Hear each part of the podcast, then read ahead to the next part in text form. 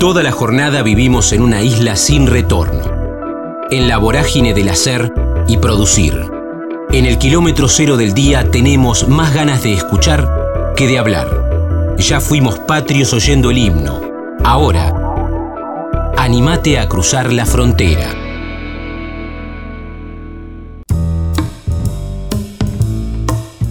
Juan Rezano, periodista. 60 episodios extraordinarios de la vida cotidiana es su ópera prima literaria. Voraz comprador de libros.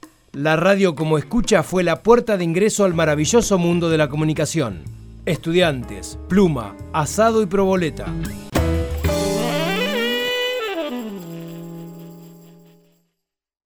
Estamos en la frontera, aquí en el aire de Radio Universidad, en AM 1390, hacia buena parte de la provincia de Buenos Aires. También estamos hacia todo el mundo a través de la web en el www.radiouniversidad.unlp.edu.ar porque sentimos la radio y estamos con un tipo que siente la radio. Me parece que es el, el primer centro que le puedo tirar. Primero agradecerle porque trajo su libro 60 episodios extraordinarios de la vida cotidiana con quien compartimos muchas mañanas, tardes y también compartimos un horario y un día muy particular como domingo a la mañana. Estoy hablando de Juan Rezano, colega, y que lo escuchamos en 221 acá y que lo leemos en letra P. Juan, querido, ¿cómo andamos? ¿Cómo andás? ¿Todo bien? Gracias por invitarme. No, gracias a vos y primero felicitaciones.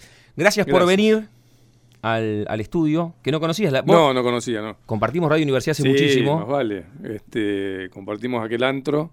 Eh, estuvo buenísimo. Allá arrancó mm, eh, en el año, creo que 2007 fue. No, 2007 ya hicimos el, todos los días. 2006 me parece. 2006 fue los fines de semana. La verdad que estaba el Mundial y estaban las ciudades alemanas y jugábamos mucho con las ciudades donde iba a jugar la Argentina. Claro, exactamente. Eh, que arrancamos siendo sábado y domingo. Eh, en un, en un en un tándem que era el, cafecito de los sábados. Y el aperitivo. Y el aperitivo el domingo. Una cosa rarísima hacer radio el domingo. Este, éramos más jóvenes y a veces a veces seguimos de largo, en algunas seguimos de largo. Y llegamos al... Eh, nos juntábamos con el productor eh, a las 8 de la mañana a ponerle... Con quien seguís teniendo relación, que es el señor de Baigorrita. Sí. Eh, yo le, le, regalé el libro a Kevin Cabo y con esto de las dedicatorias, viste que hay que tener que ser más o menos creativo, digamos. Yo soy nuevo en esto. y le, puse que es la, la, cruz que siempre vuelvo a elegir. Bueno, y nos juntábamos en el en un lugar de, nada pintoresco. Eh, ¿Viste el, es como un kiosco café? ¿Dónde? Panchódromo, un kiosco café Panchódromo en 7 y 46. Sí, claro, sí. Bueno, ahí nos juntamos los, domingos a las 7 a las 8 de la mañana. En alguna oportunidad llegamos sin dormir. Eh, y ahí leíamos, todavía leíamos los diarios. Yo, uh. yo hace mil años no leo los diarios. Eh, ahí todavía comprábamos, el, era, era domingo, con lo cual comprábamos una montaña de papel. Eh, los diarios del domingo, si comprábamos, eh, me acuerdo. Bueno, me acuerdo de, el, perfil. El día, perfil, Clarín, La Nación, ponele página 12, ahí tenés más o menos 16, 17 kilos de papel un domingo. pero era religioso leer, los diarios, y nos, nos gustaba eso, leer los diarios, al pedo, porque después este, de noticias casi no, no dábamos los domingos. Pero yo tengo un recuerdo, me, tengo un recuerdo de, muchísimo cariño de ese programa, eh, del de los sábados también, que era un equipo más grande, y el de los domingos, eh, que era básicamente entrevistas. Y entrevistamos un montón de personajes. Bueno, hubo una entrevista muy buena con, con Víctor Hugo, creo que fue domingo y no sábado con Nelson Castro. Nelson Castro. Ah, ¿Sí? Ah, no me acuerdo de eso. ¿Alguna vez? la de Víctor Hugo me acuerdo porque eh, yo, el, que siendo un tipo muy de la cultura, digamos, un, obsesivo consumidor de cultura y sobre todo de teatro, Víctor Hugo, eh, y le dije, le pregunté qué opinaba del nuevo teatro argentino, porque él, ni bien empezamos a hablar de la ciudad, empezó a hablar del teatro argentino, y yo le pregunté qué opinaba del nuevo teatro argentino, eh, anteponiendo mi opinión. Eh, una cosa que no está mal, digamos. Eh, opiné primero. Juan, querido. Claro, opiné primero y después le dije que era un bodoque horrible. Y él me dijo que a él le encantaba. este, pero después hablamos un montón, me acuerdo. Entrevistas tuvieron buenísimas. entrevistamos al Willy Vilas. Exactamente, sí. Eh, Guillermo Vilas. Pero además lo- a un montón de gente. Lo, lo decía en el comienzo, un horario y un día muy radiofónico igual, sí, cap- capaz que más de carrera de autos, ¿no? Poniendo a Cali de fondo. Pero Claro. que está bueno porque es la previa, por eso el aperitivo. Este, Sí. Estaba bueno. ¿Fue, fue tu Sí. primer vínculo con universidad o antes habías entrado a hacer algún, no sé, Eh, algún no. bolo radiofónico? no, no, creo que fue lo, sí, fue lo primero, sí, lo primero. Eh, sí, el domingo, eh, o sea, si te da la garra como para laburar el domingo a la mañana, Está bueno. Está buenísimo, sí. Sí, es muy, es muy relajado y está bueno porque es un horario que está, da para, para eso que hacíamos, entrevistas eh, distendidas, este, con un clima muy, muy, muy intimista. Estaba Cali Lazarín, estaba, eh, estaba Marco Clavelino, eh, prócer de esta radio. Sí, claro. Aquí hace la Eh, primera mañana, claro. está en la frecuencia modulada, en la amplitud Sí, modulada. Sí. Y hicimos entrevistas muy lindas, la verdad. Eh, ese domingo, ese, ese, esos domingos de 2006. Seis. Y al, y al otro año fue todos los días, de lunes a viernes. De lunes a de viernes. 7 a 10 o de 6 a 9. De 7 a 10 iba, con un equipo grande, estuvo, la verdad que fue un año muy intenso, fue año de elecciones. Mm. Eh, creo que nos quedó solamente por entrevistar eh, a, mm, a Cristina Fernández de Kirchner, después a todos los demás candidatos a presidente, incluso entrevistamos a los candidatos a gobernador, a los candidatos a intendente. Eh, fue, fue intensa esa, esa temporada 2007 y fue la primera de, el- de lo que después fue terminó siendo bueno el cafecito que todavía sigue lo seguimos haciendo en 221 Radio van por la que vamos por la décima temporada ponele Claro, Décima. muchísimas. 11 2007 sí más esta, esta de este año sería la número 12 creo Muchísimas. sí Estamos con Juan Rezano aquí en la frontera, en el aire de Radio Universidad. Bueno, nos enganchamos hablando de esto porque compartimos y además nos, nos conocimos en ese ciclo, fue una experiencia radiofónica extraordinaria. Pero tengo en mis manos, Yo que me acuerdo, Sí. me acuerdo y me parece lo- casi lo más destacado, este, el resumen futbolero de, De los lunes, lunes. a mañana eh, que hacía Boca era una, una- una pieza radial de antología para mí. ¿sabes que a veces la Lo recuerdo? que de- me reí, eh, lo que me reí, no porque fueran joda, porque lo armábamos ahí además. Sí. Se armaba mientras el programa se claro. desarrollaba, la fragua. la fragua, la fragua porque eh, y de hecho el productor Kevin, este La, la trajo, la materializó sí. trajo una fragua de. Yo no sabía ni, ni- ni qué carajo era una fragua. Eh, trajo el aparato ese y mientras vos dabas todo el resumen de la fecha de fútbol, Era un resumen buscando, no sé, si metió un gol, vamos a poner, no sé. sí, déjame pensar, el, el- el- Cauterucho, el Morro García. Claro, jugar con el morro, el Claro. morrón, era todo con Sí. doble sentido. Sí. Pero la fecha completa. Y con, con todo un apoyo. eh, gritando me- ustedes alrededor. O sea, con todo el- con, con- pidiéndole mil disculpas a la REA, por supuesto, y, y este eh, con todo respeto, me parece que recreaba un clima que a mí me hacía acordar a rapidísimo. Ese Muy bueno. clima de salvando las distancias que son abismadas. ¿no? Sí, la cuestión- la Obviamente cuestión no hace falta ni aclararlo esto, pero lúdica.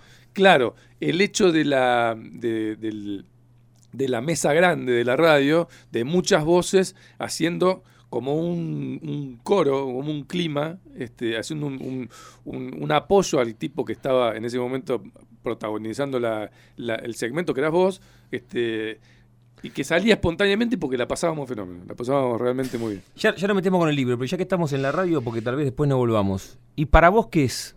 Sin, sin la cuestión filosófica, ¿qué es la radio? La radio que vos creciste escuchando. ¿Cuál es la radio? ¿Es la radio coral? ¿Es la radio de, de mesas grandes? ¿Es el tipo rebotando y una de deporte y dame una de espectáculos? Tac, tac, tac. ¿Qué es? ¿Escuchar Eh, editorialistas? ¿Escuchar programas políticos? ¿Qué es la radio para vos? Yo, eh, yo crecí, creo que todos, digamos, de alguna manera crecimos escuchando la radio, porque la radio me parece que es el, el medio de comunicación más, más so- sostenido en el tiempo como protagonista en las casas. Eh, La televisión, obviamente, ahora tiene muchísimo protagonismo y con esto de la televisión 24 horas hay una tele en la cocina, hay una tele en el- Digo, antes no había una tele en el desayuno. Antes lo primero que veías era el zorro a las 12 del mediodía.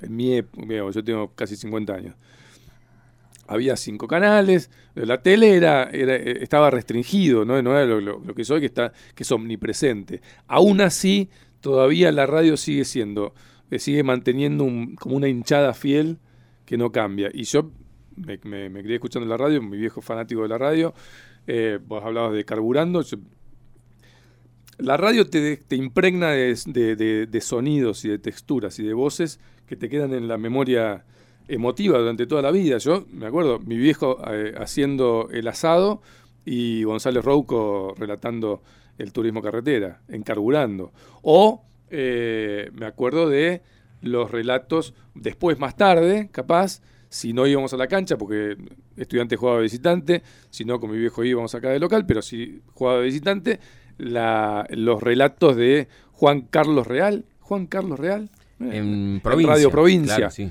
eh, o de, de- de mi gran amigo, querido amigo y maestro este, Dani Barinaga. Eh, ¿Vos llegaste a final, final, final. Yo escuché a? Barinaga. No. Antes escuchaba, ah, bueno, de Real me acuerdo cosas, frases. La pelota que sale lamiendo el poste. Eh, Bueno, debes haber escuchado a Pablo Saro con el fútbol visitante también. Claro. Azaro, este, acá a, a a Real, al Cabezón Varela, Claro. eh, qué sé yo, ¿no? El, el- el, eh, ¿Cómo se llamaba? Eh, el- una voz este, que también me quedó en la, en la cabeza, es la de, la de estudios centrales del Topo del Rivero. El topo del Rivero. Bueno, son cosas que digan.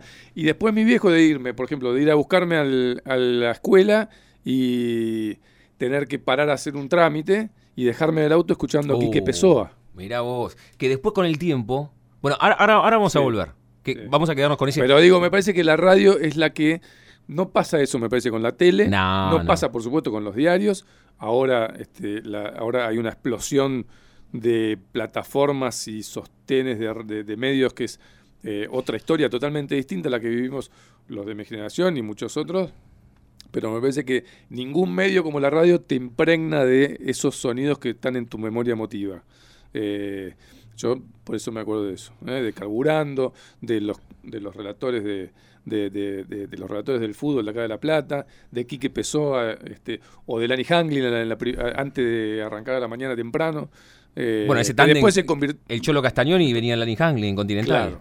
era un yo ahí ya- era ya- tanque. Yo ya era periodista. Bueno, ya, ya, ahí sí. ya era En periodista. la década del 90 eso. Claro, exactamente. Eh, pero me parece eso, el, cliché este de la magia de la radio es la capacidad de la radio de eh, meterte, meterte, meterte emociones en la cabeza que son para toda la vida. Estamos con Juan Rezano aquí en la frontera, en el aire Radio Universidad, y, y comenzamos con esto de sentimos la radio y como es un tipo apasionado por la radio, no sé, llevamos 10, 12 minutos charlando y no pudimos todavía hablar. La excusa de esta charla, que Mm. es 60 episodios extraordinarios de la vida cotidiana, es tu ópera prima, Sí, ¿no? Sí. Tu ópera prima. sí. Cuando hablo con, con los autores, siempre les pregunto, ¿tenés ese momento preciso donde dijiste, voy a escribir el libro y con el recorrido se convirtió en este libro que tengo en mis manos? ¿O fuiste escribiendo algunos relatos y a partir de ahí dijiste, che, está bueno si los termino compilando? O si tomando un champán con alguien en la noche, unos mates, Mm. che, tengo ganas de escribir y publicarlo. ¿Cómo se dio esto? Eh, primero, esta es una situación rarísima para mí, lo hago con muchísima vergüenza. eh, estar hablando de mí mismo, este, siempre dije que no lo iba a hacer, pero bueno, está, el- está el libro.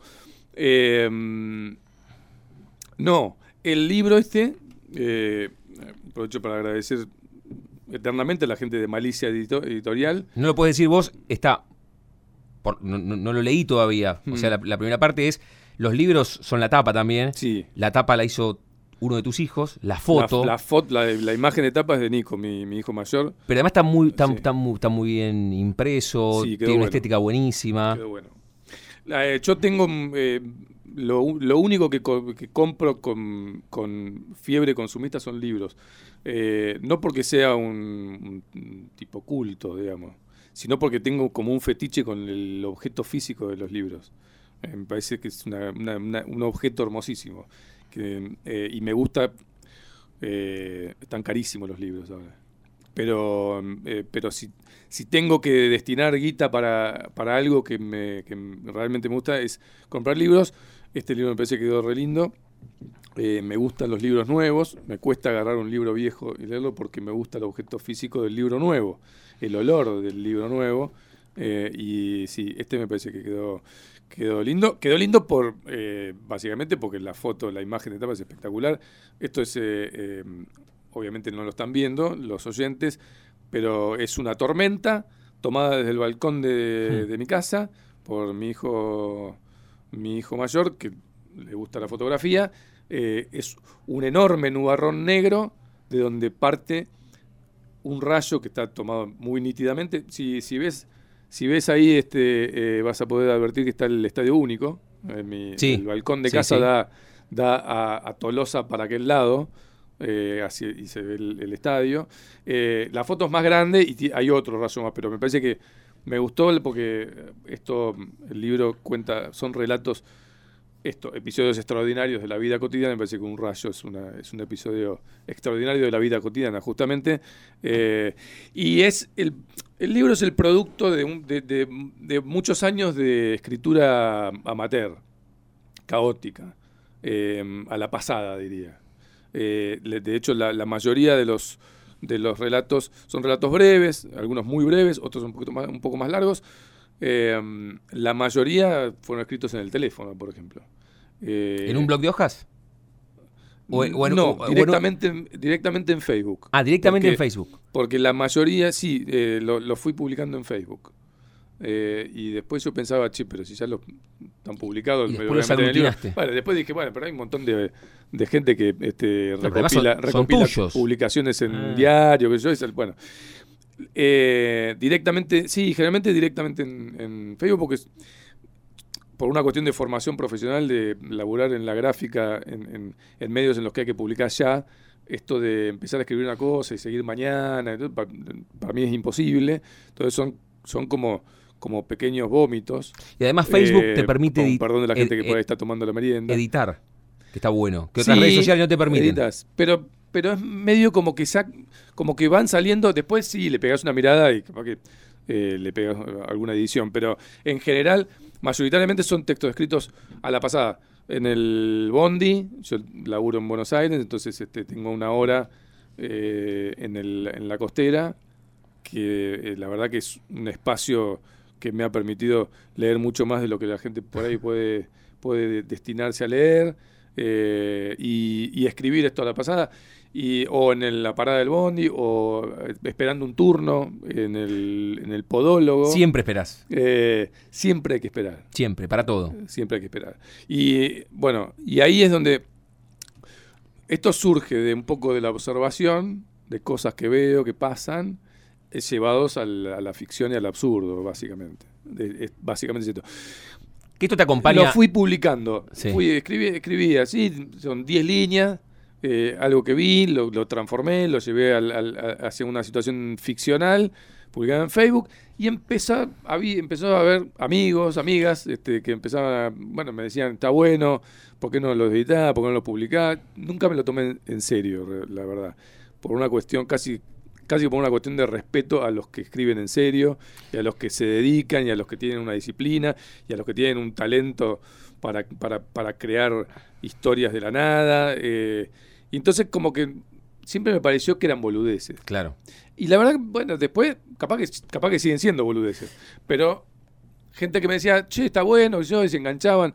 Con lo primero que empezaron a engancharse los, amigos y amigas que tienen básicamente en Facebook fue con una saga em, que fue como, como una saga de, de reflexiones existencialistas, con, también pidiéndoles disculpas a los pensadores existencialistas. A por ejemplo. Claro. Eh, que se, llama, se tituló El pelotudo medio. Em, en este contexto también, ¿eh? Sí, sí, fue como caer en la cuenta de que eh, era parte del, mayoritario, abrumadoramente mayoritario colectivo del pelotudo medio, que es aquel que está condenado a laburar. me di cuenta que la, como que la, la angustia del ser humano no tiene que ver con lo que se dice habitualmente, que es la finitud, la conciencia de la muerte, sino la conciencia de que tiene que laburar por lo menos 5 de 7 días a la semana. Y ahí, ahí fue, salió, saga. salió como una saga que mucha gente se enganchó y después empecé a hacer como relatos más cortos eh, y en algún momento eh, pensé que bueno, capaz que estaba bueno efectivamente publicarlo, lo mandé con, con ayuda de mi hermano Eduardo que me hizo un contacto con esta editorial eh, y se lo mandé a Francisco Magallanes de Malicia y, y le gustó y ahí está. Estamos con Juan Rezano, colega, periodista. Me quedaba con esto, no te quiero interrumpir, pero mirá si alguno que, recibe tu libro y que, no sé, vos que laburás en Capital, y llega, lo mandas a la radio Mm. y decías por el respeto. Mirá si alguno te presenta como escritor, ¿qué haces? Porque te- tenés que desandar también ese camino. Son, son categorías, digamos. A mí me da la sensación de que el escritor es aquel que tiene un, o sea, un recorrido eh, en, en una, en una dinámica de escritura sostenida, que eh, capaz que es una boludez, capaz que, capaz que es una boludez de no creérsela y capaz que es una boludez creérsela Mm. y capaz que son, son categorías en las que este, eh, no, no hay tampoco definición, no hay una definición. Escritor, dos puntos, dícese de no sé. A mí me, yo vivo, vivo de escribir toda la vida porque soy periodista de la- y trabajo básicamente eh, la gráfica es el es eh, mi, mi lugar de eh, Tu hábitat natural. sí el, el lugar donde me he desenvuelto toda la vida digamos eh, casi 30 años Eh, entonces que escritor sí escribo toda la vida escribí escribí siempre en periodismo eh, no ficción ahora después pero siempre escribí algo de, de ficción que, que me gustó. Que- pero es esto digamos nunca me lo tomé demasiado en serio ahora bueno este la verdad que es una fantasía estos libros con esto había fantaseado secretamente hace mil años Bueno, para, no, no- no te adelantes, porque va, va- va Sí. con eso. ¿Qué te pasó? Contaste que tenías como una cierta obsesión por comprar libros, esto de ir o leer el libro. Mm. Cuando, no sé cómo llegaron estos libros, en una caja, las, las clásicas cajas que están encintadas y llegan las cajas, y adentro hay, no sé, 50, 100 Sí. libros. Cuando la abriste, tal vez pensando lo mismo que le pasa a los tipos que sacan un disco, a los músicos, ¿no? Sí. ¿Qué te pasó cuando la tapa abriste y decías Juan Rezano? No, no, a ver, no, no, no es, no es- no es para que te emocione, pero No, ¿a dónde fuiste con eso? No, cuando- yo me- me- a ver, soy para la emoción. Eh, lo que pasa es que yo estaba, no, estaba de vacaciones cuando salió de la imprenta el libro. Y entonces me, eh, me avisaron, me mandaron una imagen y, y estuve varios días hasta que encontrarme con el objeto físico del libro. Eh, y mientras tanto de vacaciones, con esa imagen y con algunas otras imágenes, lo, lo posteé en las redes sociales y medio que me, me acostumbré al libro, me familiaricé. Sin haberlo tenido en la mano. Sin haberlo tenido en la mano. Sí. Después, obviamente, cuando lo tenés en la mano, sí, es, es como un golpe. Eh, está Pues, buenísimo. ¿Dónde fue? Eh, ¿Fuiste a la imprenta? ¿Te llegaron a tu casa? ¿Cómo fue? Lo fui a buscar a la editorial. La editorial, la editorial tiene librería también, eh, de venta eh, ahí en 6 y 58. que es un lugar 6 y formidable, 59, además. es hermoso, Divino. sí. sí. Y, y ahí lo, lo encontré. Y, y sí, eh, capaz que después de haber fantaseado tanto tiempo con el libro, debería haberme emocionado más. Tal vez te pase de acá algún tiempo, ¿no? Pero de verdad. Porque, sí, porque los psicólogos sí. te dicen que te pasa algo Capaz ahora sí. y capaz que de acá a dos años caes, que lo tuviste en la mano. A mí me parece que está el- tiene mucho que ver el tema de creérsela o no. Creérsela de buen sentido, digamos. No, no de creérsela en- por una cuestión de arrogancia o de pedantería. De creérsela y decir, bueno, publiqué un libro, entonces ya está. Como, como tuve hijos y publiqué un libro y... ¿Y el árbol? una- no, el árbol es una boludez, lo planté. Eh, capaz que digo, uh, publiqué un libro, qué, qué importante. No, eh, tiendo, tiendo, y ya entro en un terreno de hablar de mí mismo que me, que me pone muy pudoroso, a, a- a no creerme las- que las cosas son importantes. Sí, pero esto, esto Sí lo creo en los demás. Para mí un tipo que, qué sé yo, pero un, un tipo, una mina que puede escribir, eh, por ejemplo, sostener una historia, eh, y esto no tiene que ver con eh, menospreciar otros géneros, pero para mí como si, si lográs crear una historia y sostenerla durante 300 páginas, sos, sos medio un genio. Sí, sí. ¿no? Eh, o me pasa con los músicos, un tipo que tiene la capacidad de...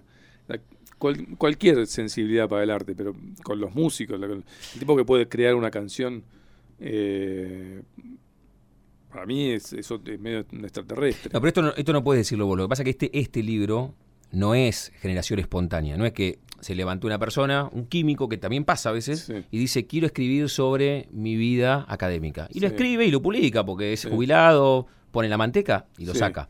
En tu caso, viene como a mostrar, como pasa con los discos, una fotografía de determinado momento de Mm. casi 30 años de recorrido periodístico, aunque vos lo convertiste en ficción.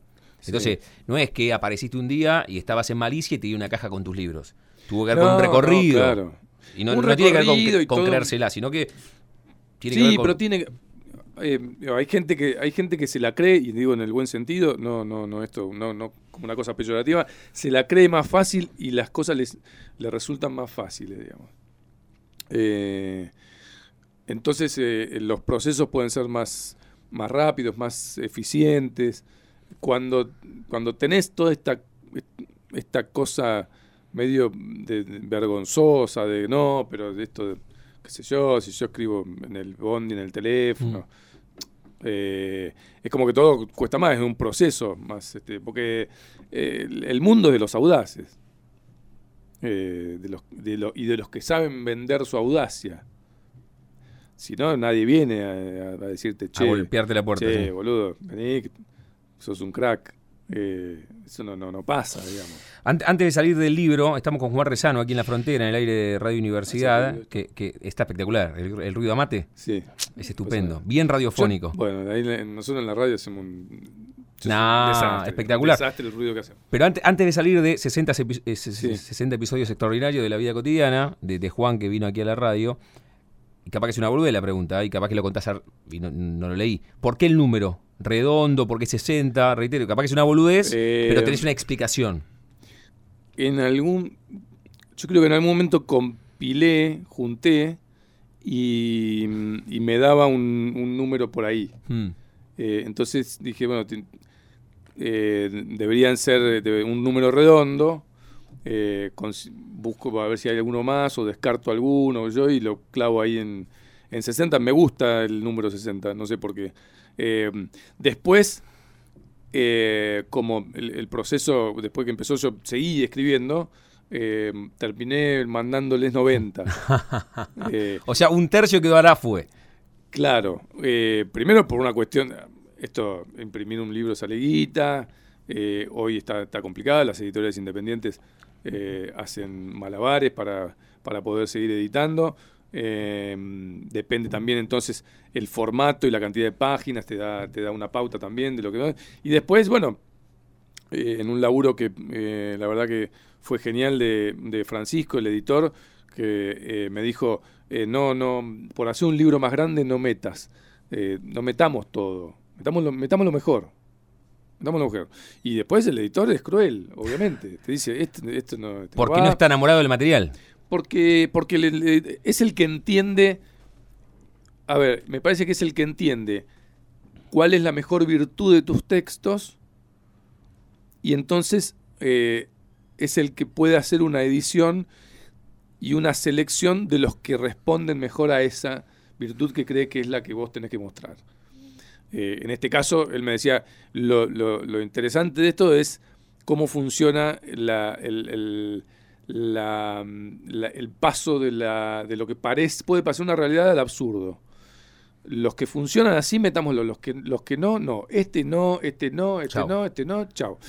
Eh, una, de las, una de las primeras cosas que escribí y publiqué en Facebook que me, me llevó a, a seguir en, en esa senda, digamos, y que me dio que, que marca un poco la línea de todos los, de la mayoría de los relatos que están en el libro, fue un- un- una noche, me acuerdo que volvía de Buenos Aires en la costera, y mm, no sé por qué me, eh, te- te- me pasan esas cosas, me imagino cosas, que, que- me imagino que cosas que pasan a partir de cosas que están pasando de la realidad. Me imaginé que el, que el chofer tenía un infarto eh, y, mm, y que yo tomaba el volante. Eh, y entonces eh, escribo ahí mismo, en el, en el rato del, del- del viaje, escribo esto, digamos, cuento en, en ese relato que el chofer tuvo una crisis, eh, una crisis cardíaca y que eh, con mucho con mucho trabajo entre los dos paramos el bondi en la banquina y yo lo, lo corrí, lo saqué y tomé el volante y lo llevé hasta un hospital de Quilmes. Eh, y bueno, y terminó, eh, eh, me va bien en el, en, el, en el transcurso del viaje, pero me va mal en el estacionamiento del bondi en el hospital, lo termino metiendo adentro del hospital el bondi, hay eh, lesionados, hay heridos, pero llega a buen puerto el chofer que zafa de la crisis que tiene. Lo publico y me empiezan a preguntar si estoy bien, si... Me pareció buenísimo. Y después, durante un tiempo, seguí tiempo corto, digamos, porque es como el cuento de Pedro y el Lobo, digamos. Eh, después ya no me creían más que pasaba lo que yo contaba que pasaba, digamos. Y eso me parece que me dio ahí ese, ese, ese primero, que me parece que no está. Eh, es lo que me, de alguna manera, me dio como una pista de por dónde ir. De llevar, de convertir en ficcionales eh, situaciones reales que podían en algún momento ser no ser creíbles. A mí me parecía rarísimo que me preguntaran si, si era verdad que yo había manejado un costera criolla eh, y que había eh, lo había estrolado contra un hospital y que había y que yo lo contara tan alegremente en Facebook, digamos. Pero bueno, pero efectivamente funcionó. Y, y después varios relatos más que hice en esa línea siguió pasando esto, digamos. Incluso le preguntaban a gente de mi familia, che, Juan está bien. Bueno, eh, parece que ahí, ahí hay, una, hay una línea que el editor, el buen editor capta y, te, y te lleva ahí para que, para que no te desmadres, para que, para que el libro tenga una línea, una lógica este, eh, y no sea un invertebrado. Estamos disfrutando la charla aquí en la frontera, en el aire de Radio Universidad, con Juan Rezano, que escribió 60 episodios extraordinarios de la vida cotidiana. Un poco fue la excusa de encontrarnos en esta charla. No, me gustó, me gustó y aparte eh, bueno, charlábamos la, foto de, tu hijo más grande. Sabes que siempre hacemos, Juan, algunas consultas aquí en la frontera. Decía, la excusa era el, libro. Me quedé con lo que charlábamos en el comienzo, de tu viejo, la parrilla, carburando. Y, lo mismo le pregunto a los músicos, o a los actores, o a los futbolistas. ¿Vos tenés mentalmente, no en papel, la primera fotografía que te vincula al periodismo? Tal vez fue a los dos o tres años porque había un diario arriba de la mesa, tal vez porque la radio estaba encendida. O tal vez no lo tengas, tan, en la cabeza. ¿Vos tenés esa fotografía? Eh, no sé si la, primera, pero tiene mucho que ver el porque yo en principio, incluso ya a los 18 años, a los 17, 18, cuando entré a la facultad, yo entré a la facultad eh, queriendo ser relator de fútbol. esta no, la sabía esta. Claro. Eh, con una adicción malísima. Primero tendría que haber ido a un fonoaudiólogo, pero pero capaz que tiene mucho que ver eso que, eso que a mí me gustaba de la radio, que me encantaba de la radio, que, escuchar la radio no era, no era una radio que estaba de fondo para mí.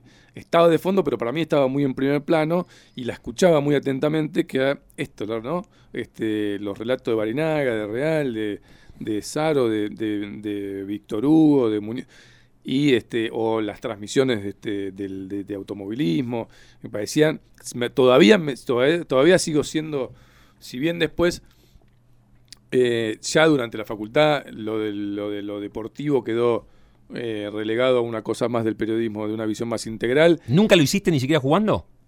¿Lo de relatar? Relate básquet. que es más. Es un quilombo. Relate básquet. el básquet es mi deporte eh, preferido, lo jugué, lo sigo jugando. Pero difícil. porque va y viene, va y viene el ritmo. Eh, yo arranqué a laburar en. Arranqué laburando haciendo periodismo deportivo en el Diario del Día, eh, cubriendo hockey femenino. ¿Año 90 fue eso? 92. Año 92. El día saca suplemento de hockey, de hockey y rugby. Y ahí me convoca eh, el negro Jiménez, el negro Luis Jiménez, y ahí laburamos con Batata Episcopo, Esteban Pérez Fernández, el Piscuí, bueno, todas, Javier Porta, hoy este, eh, este, ilustre vocero del jefe de gabinete, eh, haciendo el suplemento de rugby de hockey. A mí me mandan a cubrir hockey. Yo no sabía ni, ni, ni, qué era el hockey y me dijeron fútbol con palos, bueno, arriba.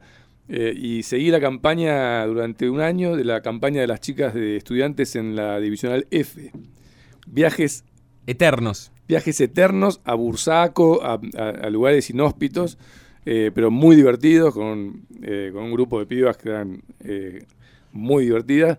Y, después hice un par de años de, en la sección deporte del día y ahí aparecía la televisión selectiva y ahí hice, hice vestuarios y campo de juego en fútbol y seguimos, hicimos transmisiones de los partidos de básquet de la Liga Platense y seguimos a gimnasia también en el Torneo Nacional de Ascenso eh, y ahí relataba. Un desastre. Para mí, creo que un desastre. ¿No hay nada desigual o sí? Yo de básquet sabía porque jugaba al básquet, digamos. Eso sí. Eh, ahora de relatar, qué sé yo. Con Dieguito Raimundo. Mira vos con Dieguito Raimundo. Exactamente. Eh, bueno, y, y después, no, después cambié de, de- de- de ámbito y terminé, este, el, el periodismo deportivo no fue, el- no fue lo que, en lo que seguí, eh, pero sigo siendo fanático de las transmisiones deportivas, me parecen eh, obras de arte. Las Eh, buenas esa- esas transmisiones piezas radiofónicas. Sí, las buenas transmisiones deportivas de fútbol, eh, de, de- de automovilismo, las de automovilismo son fantásticas, pero son magia. eh, Me dijo de Gaudencio un día, tienen música. Tienen música, Tienen sí. música. Sí, son, son geniales, pero además el tono. Por eso yo digo eh, eh, que para mí vos la rompés en la radio y en las transmisiones deportivas, porque el- esos tonos que tienen los que hacen bien transmisiones deportivas, esos tonos justos que no son ni. que no se van al carajo con el grito, eh, pero tienen un tono brillante y alto sin gritar eh, y mantienen un ritmo que para mí me, me encanta y además en el juego, ¿no? Obviamente con con el aporte fundamental de los operadores y de los productores para mantener ese ritmo y ese tono arriba que hace que yo vaya en el auto eh, escuchando una transmisión deportiva y quiere ir a la cancha. Yo, yo quiero ir a la cancha. Vas escuchando una transmisión y si vas para la cancha, llegás a la cancha recontra manija. Sí. Eh, porque te, eh, te- eh, la transmisión del fútbol, que tiene, obviamente tiene esa, ese objetivo, te pone ahí en el, te lleva el, para el que tiene pasión por el deporte, para el, fútbol, lo que sea, eh, las transmisiones deportivas para mí son, eh, son una cosa de la que todavía soy, sigo siendo fanático. Juan, el, periodista en algún momento compitió contra alguien, ahí contaste un poco. eh, tu viejo, la parrilla, carburando la radio de fondo, que no estaba de fondo, sino en primer plano. 17-18, te metes en periodismo, te gustaba relatar, después va quedando un poco al margen, pero el periodista siguió. En algún momento compitió contra alguien, contaste el básquet. Soñaba cuando tenías 15, 16 con jugar al básquet, al fútbol, con en algún momento estudiar otra carrera universitaria, con viajar. ¿Se impuso alguien el, periodista o nunca compitió contra nadie? Eh, otra carrera, no, nunca pensé. Otra carrera nunca pensé. Sí, me hubiera encantado. O sea, ahora a la distancia sí me hubiera sido, me hubiera encantado ser este futbolista de alta, alto rendimiento, o basquetbolista, o estrella de rock. Pero eso es medio como un cliché. ¿A quién no le gustaría no- ser no estrella de rock? Pero no en aquel momento no tenías puedo- una, banda de garage. No, no, pasó. Nada, no. En, en mi casa la, la- la- la sensibilidad artística la, la monopolizó mi hermano Eduardo, eh, músico y poeta. eh, y bueno, sublimé a través de él, digamos, a través de pasarme en casa horas escuchando los ensayos de las bandas de mi hermano y de leer sus libros y... eh, no, no, del, no, cero, música cero, no, no, no puedo, no, no puedo tocar ni los, sea, ni pero- los toc toc. Y, y- y el periodismo siempre estuvo en primer- Como- primerísimo primer plano. Sí, Y en estos Me el, el básquet me, me- Sí, fui más o menos bueno a los 12 años, ponele. Pero era como un enfermo del deporte, entonces siempre hacía dos deportes juntos. Entonces al principio jugaba al básquet y al fútbol. Y entrenaba lunes, martes, y miércoles, lunes, miércoles y viernes a uno, martes jugaba a otro, los sábados jugaba a uno, los domingos a otro. Después dejé el fútbol, empecé a jugar al vóley. Durante cinco años convivió el básquet con el vóley. En un momento me dijeron, che, ¿por qué no? A los 12 medio que era bueno el básquet Hmm. más o menos bueno. Eh, me dijo, ¿por qué no eh, dejás el, el otro deporte y vas a ver si por ahí ir a jugar gimnasia? Eh, no, para mí me gusta el fútbol, los pibes, los amigos, el bar.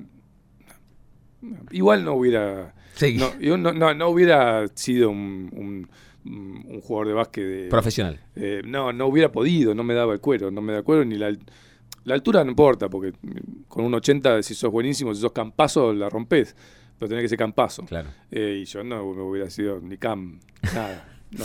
Estamos, reitero, disfrutando la charla con Juan Rezano, me quedan algunas más. Reitero, la excusa es que sacó 60 episodios extraordinarios de la vida cotidiana a través de Malicia. ¿Lo pueden encontrar dónde, Juan, el libro? Eh, eh, ahora en Malicia y en 659, en Rayuela, en Plaza Italia, Plaza Italia 187 creo que es. Eh, está en Atenea, en el 80 y 49. Y está yendo a un par de librerías de Citibel. Y, y después hay una distribución selectiva, digamos, pero una distribución también en Buenos Aires. Si te buscan en redes y te dicen Juan, quiero tu-", también, Sí, a través de Facebook, por sí, ejemplo. sí, sí. sí. Que aparte Sí. nació ahí el libro, no Lo podés- llevo a domicilio, le doy un abrazo. Y lo dedicás. Lo dedico también, sí. Es lo más... eh, como- Difícil. Y sí, porque... ¿Qué sé yo? em, em, es todo parte de lo mismo. ahí en vez de una entrevista necesitaría un psicólogo. Un entrevistador necesitaría un psicólogo y ver por qué, por qué cuesta tanto todo esto de asumir determinados roles. Me Capaz que mejor no, mejor, mejor es así, mejor no asumir determinados roles y sí, claro, sí. Eh, esto de eh, eh, periodista, a mí me parece que cada vocación tiene como su oficina o su cárcel también. Vos podés ser fanático de escribir. En, nuestro caso podemos ser fanáticos de la radio, en mi caso puedo ser fanático del relato, pero en algún momento no tenés ganas. Alguna vez se lo pregunté a David Lebón y le digo, che David, a veces no tenés ganas de tocar. No, a veces no tengo ganas de tocar. ¿A vos te pasó en estos casi 30 años de periodista de decir, necesito vacaciones de mi vocación? Sí. ¿Que te cansás de vos mismo? De, escribir o de hacer radio o de, o de del personaje, parezco un poco Claudio María Domínguez, viste que, somos varios personajes en el día. me encanta Claudio María Domínguez, me parece fascinante. De ser periodista y Soy más fanático de Claudio María Domínguez que de las transmisiones deportivas. Es crack, es crack. de, de, estar hinchado a las pelotas, de ser periodista y decir quiero hacer otra cosa. Sí, de hecho hace ya varios años que estoy hinchado a las pelotas, es una, es una, es una situación permanente. Ya está, si, pudiera, pasa no sé hacer otra cosa, pero haría otra cosa ya. Me parece que esto de, eh, mira, hay en eh, me acuerdo qué, año, viste, como los viejos que empiezan a, contar, en el, corría el año 1900. Pero eh, yo laburaba en Perfil, en el diario Perfil, y entrevisté a Gabriela Cerruti. Perfil cuando salió, que era perfil. Yo me acuerdo que estabas estábamos en el aperitivo dos etapas y era perfil. sí, hay dos etapas de perfil. Uno en el, un intento de diario, de diario diario, de todos los días en el 98, que dura tres meses, que fue como el gran eh, la gran decepción del periodismo de los últimos 30 años, 40 o 50, fue la, aparición del diario Perfil con una, con una, una expectativa impresionante y no sé qué le pasó a Fontevecchia, pero no lo pudo mantener ni tres meses. Y después en 2005 vuelve a aparecer, pero en formato semanario. Eh, o sea, era un diario, vos lo veías y era un diario, pues salía una vez por semana, salía los domingos. Bueno, ahí eh, entrevisté a Gabriela Cerruti, había recién había pasado de ser periodista, de trabajar de periodista, a dedicarse de, lleno a la política. Hoy, eh, no, sé si hoy eh, sigue siendo diputada, pero bueno, en ese momento había sido eh, electa, no, estaba trabajando en el gobierno de la ciudad, en el gobierno de Tellerman. Y no sé si ya no, era candidata, 2005, ponele, puede ser, si era, que era candidata a diputada porteña. Y entonces yo le pregunté cómo era el pasaje ese de este, cómo había sido el proceso de dejar el periodismo y dedicarse directamente a la política. Y ella me dijo una cosa que en un momento me pareció una boludez. Me pareció una, como una posición medio snob. Eh, dijo, yo no soy periodista, yo trabajé de periodista hasta el año pasado, ponele. Y eso a mí me pareció que yo todavía estaba medio eh, con esta historia eh, que nos creemos los periodistas, ¿no? de que somos algo y que somos algo especial, ¿no? y que tenemos una función, que si no estamos, eh, no vamos a discutir esto, digamos, pero que tenemos como una función esencial y que eh, somos medio distintos, porque la vocación es la más, la, más, la, más mejor de todas. La vocación nuestra porque somos periodistas las 24 horas, porque no podemos, porque el show debe continuar, porque nunca hay que aflojar, porque incluso esto lleva a discusiones muy acaloradas en asambleas eh, de, cuando hay eh, conflictos gremiales en las redacciones y siempre salta el que dice no podemos parar porque esto nosotros tenemos una función y no podemos parar y te dicen no dejate hinchar la pelota eh, no, nos pagan, no nos pagan no nos pagan tenemos que parar. Tenemos que parar porque no nos pagan que, que el diario lo saque el dueño digamos. Nosotros somos laburantes y tenemos que cobrar el salario digno en tiempo forma. No pero bueno tenemos como un ego, viste, que si nos tiramos de arriba del ego nos pegamos un porrazo bárbaro. Y a mí después, con los años, me pareció que estaba bien lo que decía Cerruti. Eh, y porque esto de tener, del deber ser toda la vida te lleva también a, frustraciones, a, sostener cosas que capaz que no querés sostener. yo trabajo, trabajé toda la vida de periodista. Ahora, si pudiera tener otro trabajo de otra cosa que me, que me, que me permitiera vivir dignamente y, y hacer una cosa distinta, esto lo haría tranquilamente. Eh, pero me parece que eh, es parte de ciertos mandatos, que no, no, es solamente, obviamente hay mandatos más fuertes todavía, mi hijo el doctor, este, el, que tiene que ser... en tu casa no hubo eso. con el negocio familiar, no. ¿Con tus viejos no? Mis viejos son bioquímicos, nada que Te bancaron siempre. A tu hermano el artista y a vos periodista. Sí, sí lo, que, lo que quisiéramos hacer. Eh, y además se entusiasmaron muchísimo con, con, lo que quisiéramos hacer. Mi hermano, mi hermana, yo. Eh, pero me parece que los mandatos son una de las grandes, eh, uno de los grandes problemas de la humanidad, los, mandatos de los mandatos de ser heterosexual, de, casarse y tener hijos, los mandatos de tener una profesión, los mandatos de ser toda la vida abogado. Bueno, es, es como una gran cagada, digamos. Eh, de responder a determinadas normas morales que escribieron otros hace dos mil años. Todo eso, me parece que estamos en una época buenísima de revisión, y utilizando esta palabra de moda, de construcción de todos esos mandatos, que eh, nuestros hijos los están eh, tomando con muchísima naturalidad y ellos van a ser más felices. Juan, la última, que nos llamamos La Frontera, lo dije en el comienzo, mm. con Juan Rezano estamos charlando, colega, lo pueden escuchar, imagino también este año, después verás, pero en, 221 todas las mañanas, en el cafecito, y lo pueden leer en 60 episodios extraordinarios de la vida cotidiana y en letra P y en su Facebook, que el libro nació así. Sí. El programa se llama La Frontera. Eh, Instagram también. ¿En Instagram también? ¿Cómo es el Instagram? Y igual. Eh, Juan Rezano. Juan Rezano, sí. Ahí lo buscan. Sí. ¿eh? Con doble Z. Yo me, medio que, medio que me parecía medio, medio ñoño Instagram. Pero está bien, eh, ¿viste? Medio, medio no, ñoño. Eh, mm,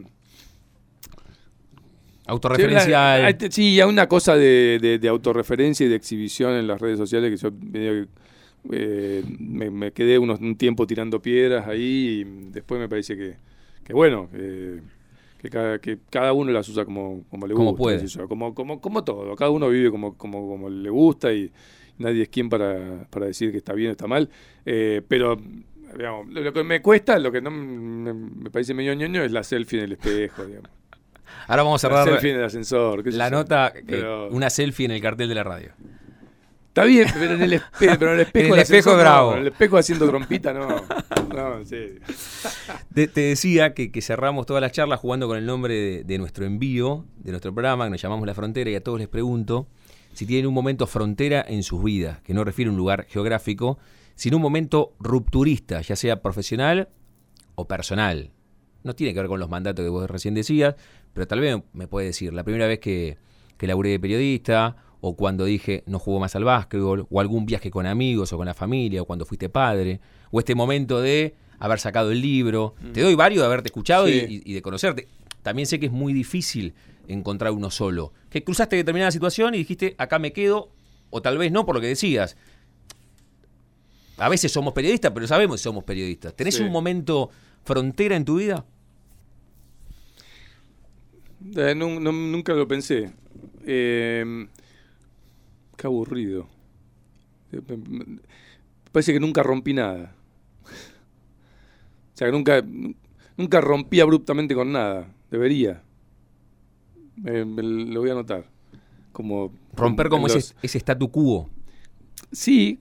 Eh, romper rompí cosas rompí cosas que no, que, no, que no son grandes rupturas digamos eh, nunca me quedé nunca me quedé quieto en un lugar porque estaba porque era más cómodo por él eh, siempre en el ámbito laboral digo eh, más que nada en la cuestión laboral me fui me fui cada vez que no estuve cómodo y eso después vi como otros se quedaban y les iba bárbaro hmm. por haberse quedado pero vi que por ahí se habían bancado cosas que que yo no hubiera, no, no, no hubiera podido bancar. Y capaz que no es una virtud, ¿eh? capaz que tiene que ver con, con alguna inmadurez eh, sostenida. Esto de decir, ah, no, medio como de berrinche. No me gusta que me digas que hagamos esto de esta manera, o no me gusta eh, los que entraron ahora, no me gusta que me voy. Al mismo tiempo me parece que, que está bueno está bueno irse, no bancarse cosas que uno no quiere bancarse. Es decir, todo, no hay ni bien ni mal. Eso me parece que está, eso es una de las cosas que está bueno que, que, las religiones nos han impuesto eh, también. Que eh, hay cosas que están bien y hay cosas que están mal. Y no hay cosas que están bien, hay cosas que están mal. Hay cosas que están más o menos bien, más o menos mal. Hay cosas que están bien y mal. Hay cosas que están bien para unos, mal para otros. Eh, para mí siempre estuvo bueno irme cuando me hinché las pelotas. Eh, y eso me parece que fue como una, una actitud de ruptura medio sostenida, eh, con intervalos más o menos largos. Dos años, cuatro, seis, dos.